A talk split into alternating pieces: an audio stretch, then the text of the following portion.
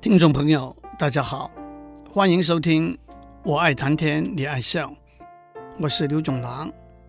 我为大家讲享誉国际的中国艺术家和文学家吴冠中先生的故事。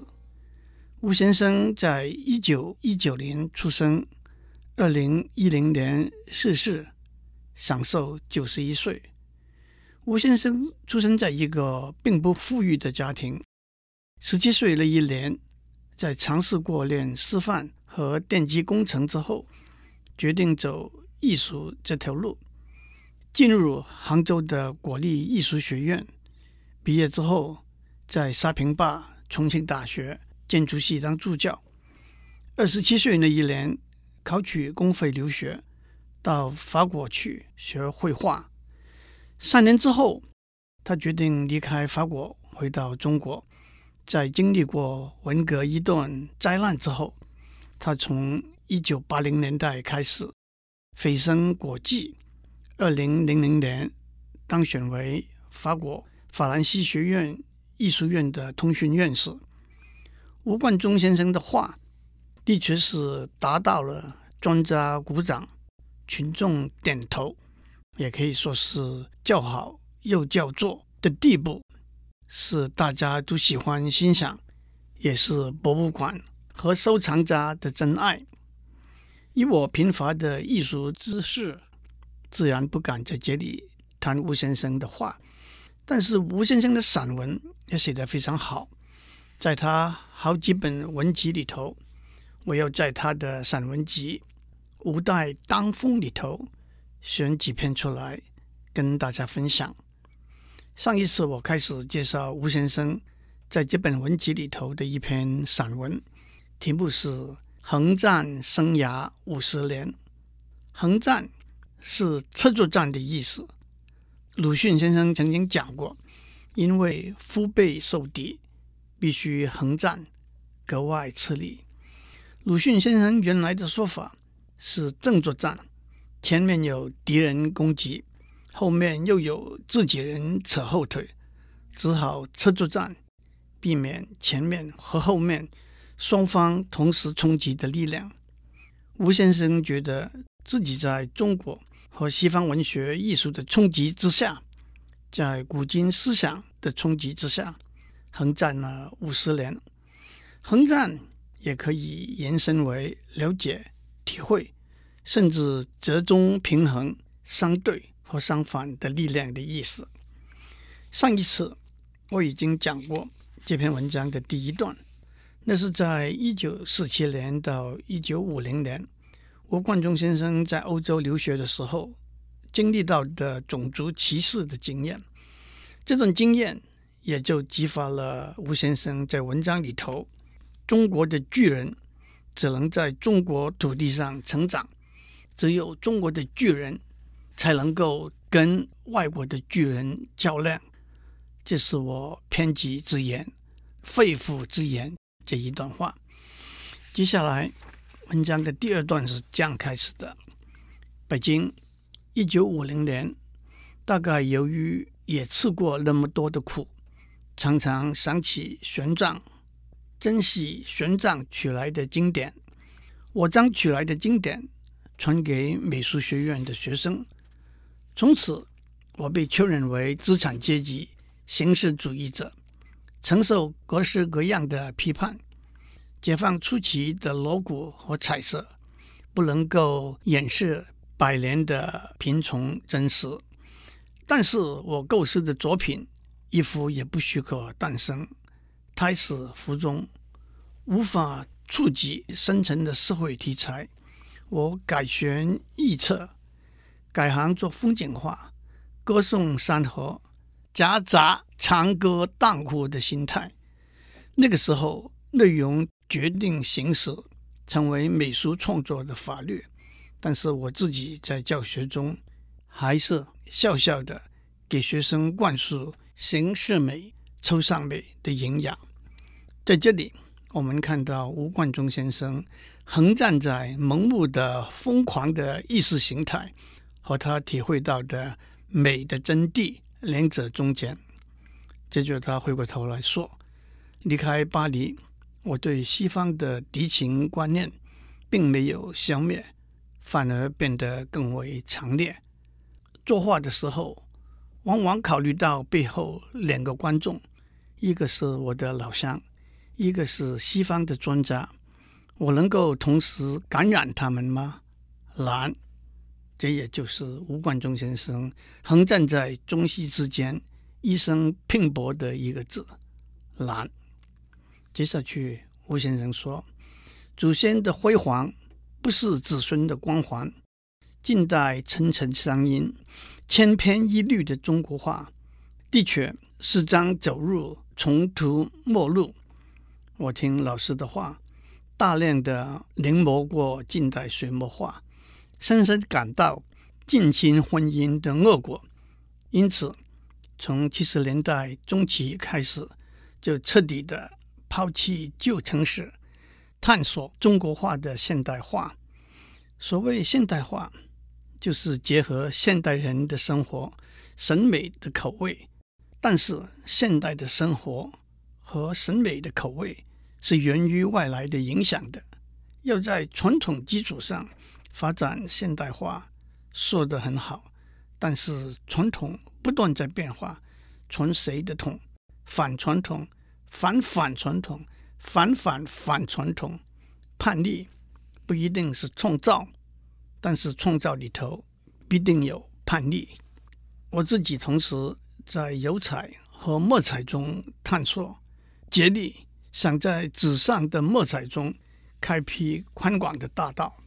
因为不少西方人士认为纸上的中国画已经没有前途了，由于敌情观念和不服气吧，愿纸上新的中国画能够跟油画较量，以独特的面貌屹立在世界艺术之林。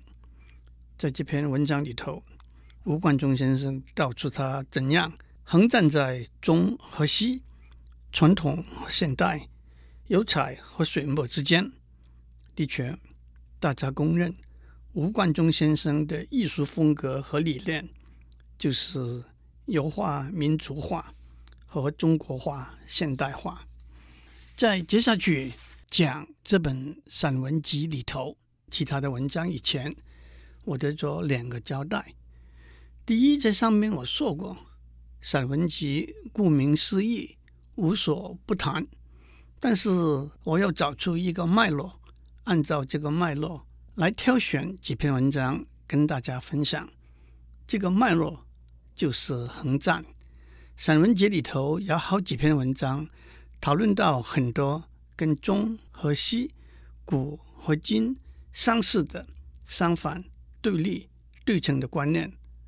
我们会一起欣赏这些文章。第二。一定有许多观众问：这本书的名字到底叫什么？你在上面轻轻带过，根本没有听清楚。对不起，这又是我卖的一个关子。这本书的名字叫做《吴代当风》，吴冠中的吴，一代的代，当风披荆的当风。吴代当风这句话是什么意思呢？让我们欣赏。文集里头的一篇文章，《肥瘦之间》。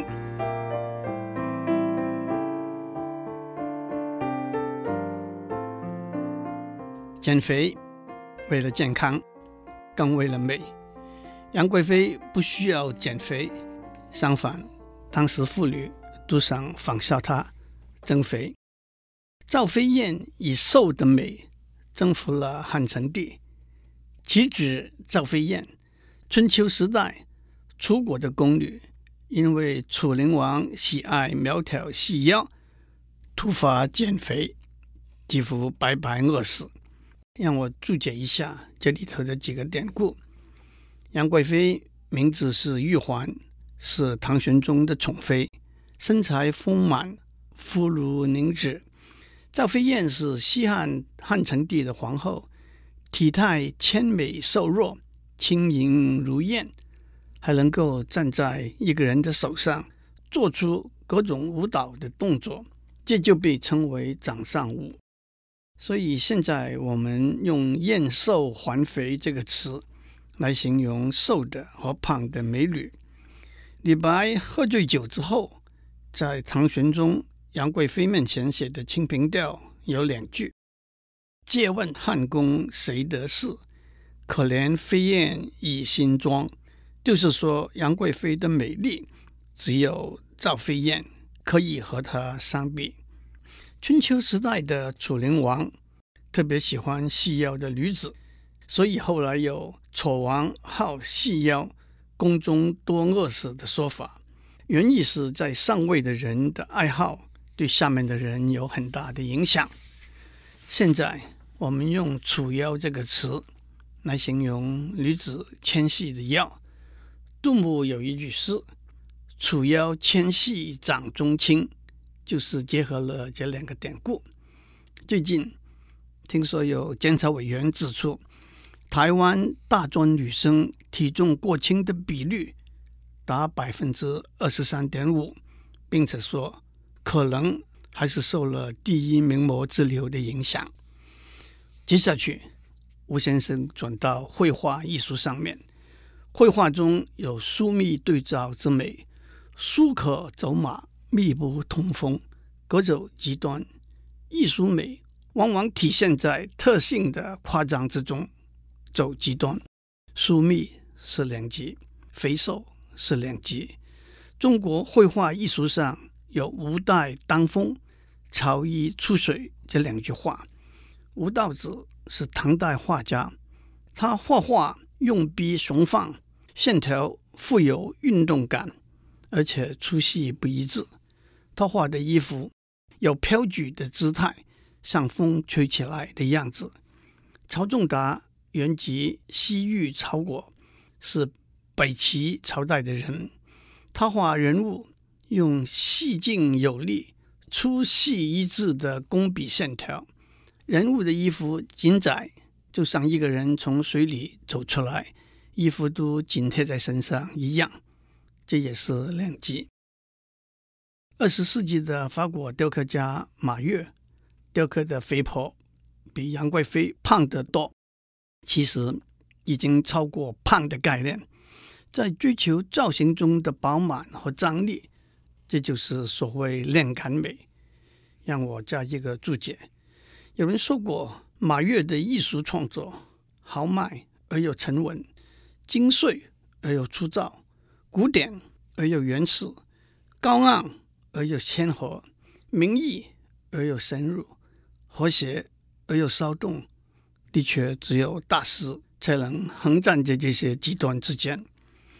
当代南美哥伦比亚艺术家波特罗是全世界探索肥胖最有名的艺术家。他画的人像和雕塑肥得臃肿到极点，甚至将眉眼口鼻都塑成小星点儿，丑中求美，美丑之间难分难解了。当然，同时，西方现代造型艺术中也追求瘦骨嶙峋之美，尽量扬弃累赘的脂肪、肌肉，突出坚实的人体的最本质的架构。二十世纪瑞士的雕刻家和画家杰克梅蒂可以说走到了极端，他雕塑的人几乎存在几根铁丝里头。我建议诸位上网找找马跃、波特罗和杰克梅蒂作品的图片，的确都非常美。美丑之间差之毫厘，失之千里。审美是主观的，往往带有偏见，特别在艺术创作里头，审美的偏见倒恰恰是独特风格之母。偏见由于偏爱，偏爱是由于发现了别人尚未发现的特色，所以美是否是没有一个绝对的标准的？但是人们却也同时试图为美定一个标准。中国历史上就有所谓“沉鱼落雁，闭月羞花”的四大美人：西施、王昭君。貂蝉和杨玉环，希腊神话里头就有《木马屠城》的故事里头的特洛伊城邦的海伦 （Helen of Troy） 和公元前三十年的埃及艳后 Cleopatra。十七世纪法国数学家和哲学家帕斯卡说过：“假如埃及艳后 Cleopatra 的鼻子稍微短一点，那么整个世界的面目就会改变了。” Cleopatra's nose, had it been shorter, the whole face of the world would have been changed. 首先，帕斯卡在这里玩了一个文字游戏，面目的改变，表面上是指容貌的改变，其实也讲历史、政治、社会的改观。这句话的解释是：当我们用埃及艳后作为美的标准的时候，合乎这个标准的那些人。就会得到羡慕、欣赏和宠爱，因而获得财富、地位和权力。但是，如果我们改变这个标准的话，那就是另外的一群人会获得财富、地位和权利了。因此，也很可能改写历史、政治、社会的面貌。谁能被选入君王册，谁就能一笑倾人城，再笑倾人国。改写历史了。这个说法可以延伸为：聪明和努力是没有一个可以量化的标准的，但是我们往往选择用考试的分数作为标准。研究的成就和贡献是没有一个可以量化的标准的，但是我们往往选择用 SCI 论文的数目作为标准。成功和快乐。是没有一个可以量化的标准的，但是我们往往选择用财富的总数作为标准。这些标准都会影响导引、学生、教授，甚至社会上每一个人的行为。我们可以想象得到，假如我们不再用考试的分数来决定哪个学生可以进哪个大学，不再用 SCI 论文的数目来决定哪位教授应该得到奖励升等，不用财富的总数来作为大家尊敬崇拜的标准，那的确是会影响到我们的教育、研究和社会的风气的。跟胖和瘦、美和丑一样。许多事情，即使有某一个程度被大家公认的标准，我们每个人也必须相信自己心里头的一个标准。众人皆醉我独醒的赤子之心，还是值得珍惜的。祝您有个美好的一天。东坡肉实在很好吃，不过不要吃得太多。